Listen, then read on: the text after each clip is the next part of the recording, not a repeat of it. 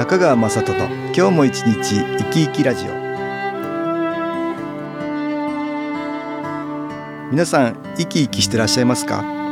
この番組では気というものを私中川雅人がいろいろな角度からわかりやすくお話をしてまいります。どうぞごゆっくりお楽しみください。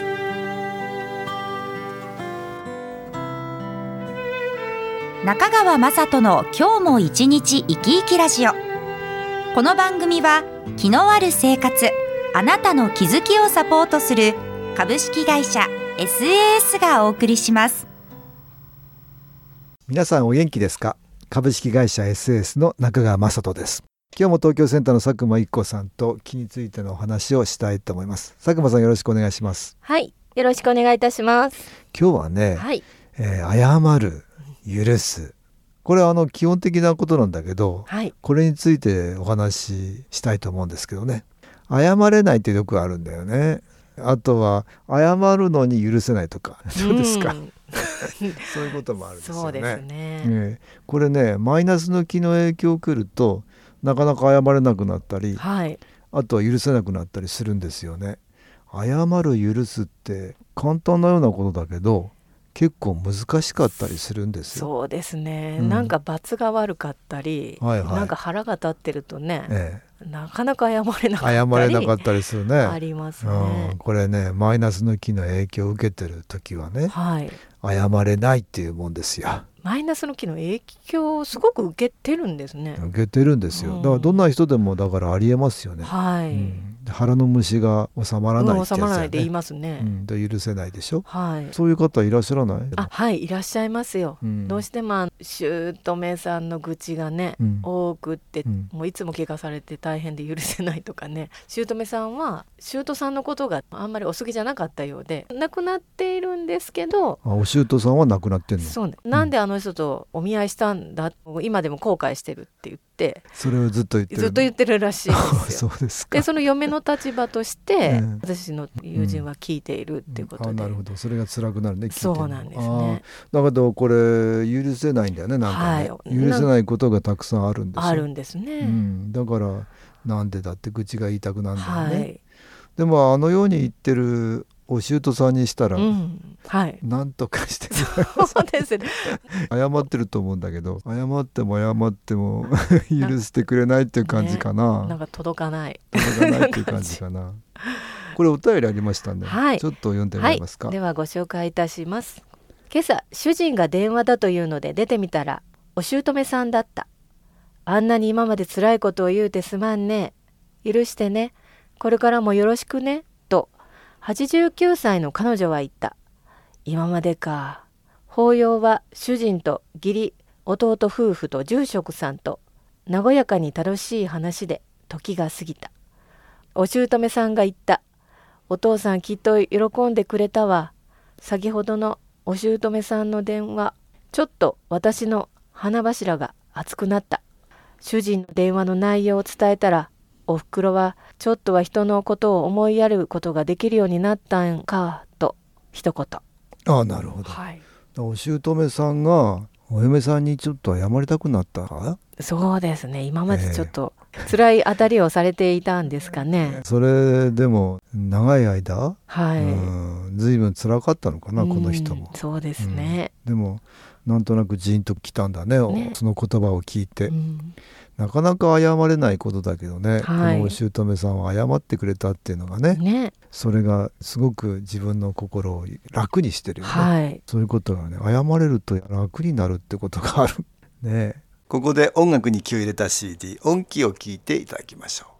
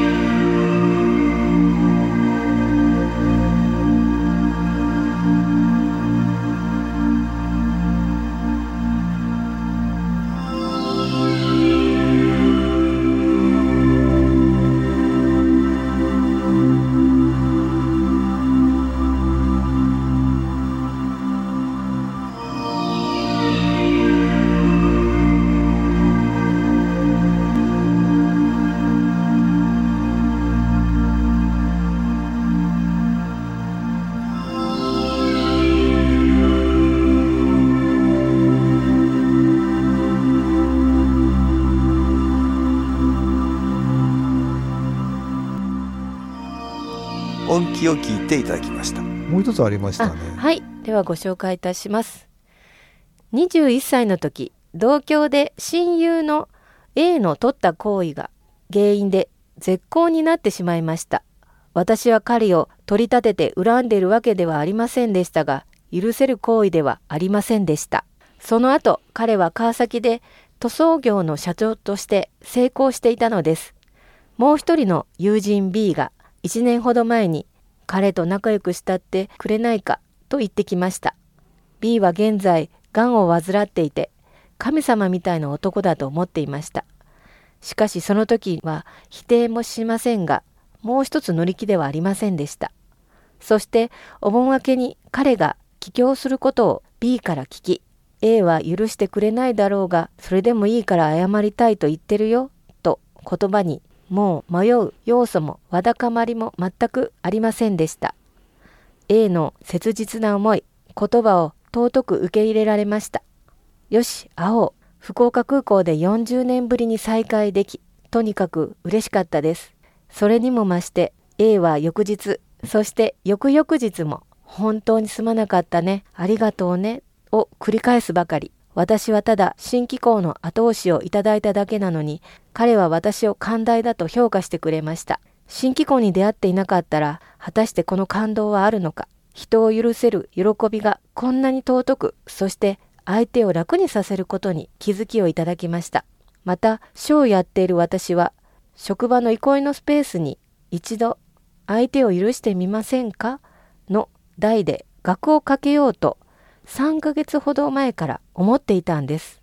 それを肌で心で感じさせていただけるなんて本当にありがとうございます。ああこれまたすごいね。はい。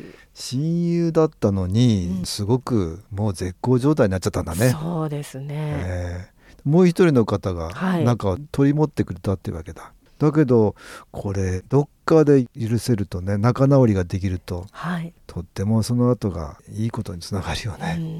でもこの40年ぶりに再会再会っていうのはね。とにかく、うん、嬉しかったです。本当はだから仲直りしたかったんだよね。あお互いね、ね、だけどこの何かが邪魔して、はい、自分のこう仲良くなりたいと思っても。マイナスの気が邪魔しますね、はい。うん、これがやっぱり働くと、はい、なかなかそこに至らない、うん、ね、でもこの人は3ヶ月前にって言ってるけど、はい、3ヶ月ほど前から一度相手を許してみませんかの題で書を書こうとしてたんだねねこれがすごいですよね。そう思ってたら全然違うところでそうなったってわけですよ、はい、これまあ気が届いたっていうことにもなるかなと思うんだけど新機構って気を受けてると、はい、ちょっと思ってることが、うん。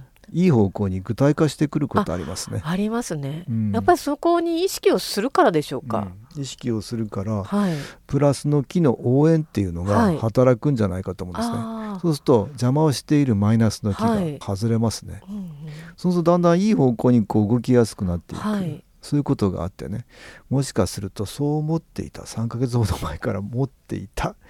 そこにこの一見がちょうどピタリとあった、はい、それで仲直りができたっていうことかもしれないね。だから3ヶ月前にはこういうことこの人 A さんと仲直りするなんてことも考えていなかったのかもしれないけどそうです、ね、ふと思いついた言葉は一度相手を許していませんかだと思うんですよ。はい、あふとね、うん、感じた言葉が。感じた言葉が、はい、うん、でそれがだんだん具体化していったっていうことかなと思うんだけどね。これはすごい流れですね。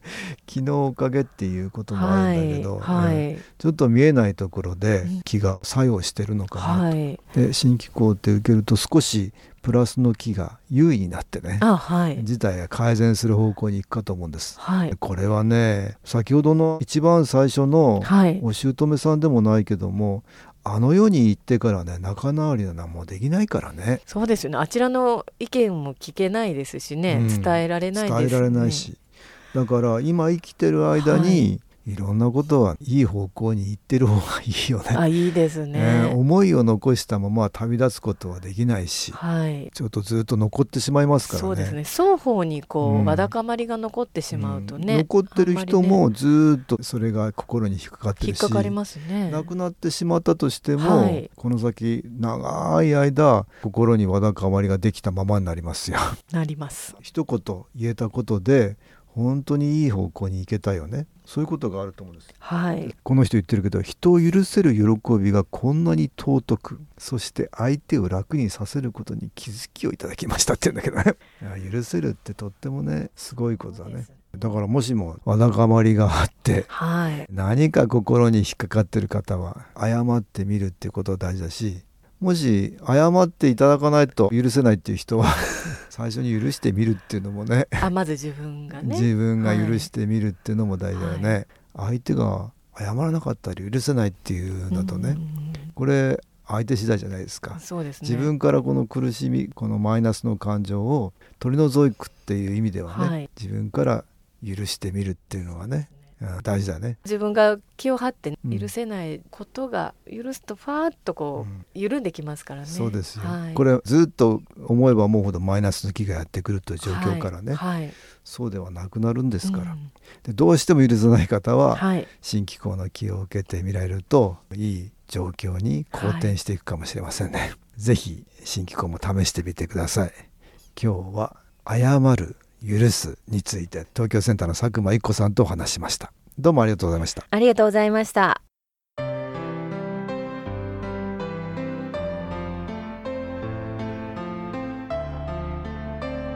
株式会社 SS は東京をはじめ札幌名古屋大阪福岡熊本沖縄と全国7カ所で営業しています。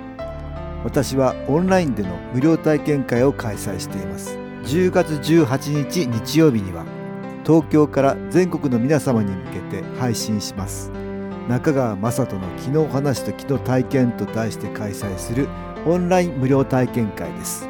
新気候というこの気候に興味のある方はぜひご参加ください。ちょっと気候を体験してみたいという方体の調子が悪い方ストレスの多い方運が良くないという方気が出せるようになる研修講座に興味のある方自分自身の気を変えるといろいろなことが変わります。そのきっかけにしていただけると幸いです。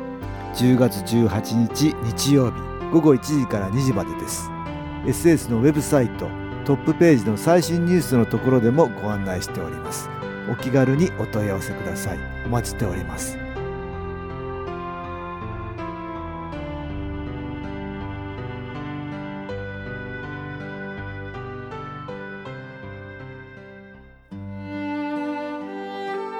いかがでしたでしょうか？この番組はポッドキャスティングでパソコンからいつでも聞くことができます。SAS のウェブサイト www. 新機構 .com 新機構は SHINKIKO または FM 西東京のページからどうぞ。中川雅人の今日も一日生き生きラジオ。この番組は気のある生活あなたの気づきをサポートする株式会社 SAS がお送りしました。